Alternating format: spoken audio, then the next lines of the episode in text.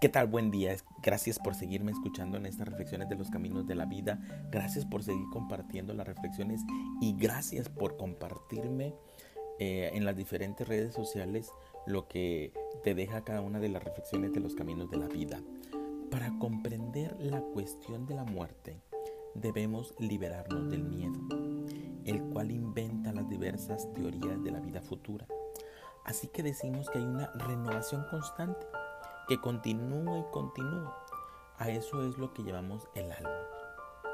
Ahora, nos gusta pensar que existe, porque es algo que hemos colocado más allá del pensamiento, más allá de las palabras, más allá de algo que podamos tocar, ver. Es algo eterno, es algo espiritual, que jamás puede morir. Y entonces el pensamiento se aferra a eso. Así pues, la idea de la continuidad de un alma es de una mente que desea y busca una duración a través de la permanencia, que anhela certidumbre, porque en eso hay una esperanza.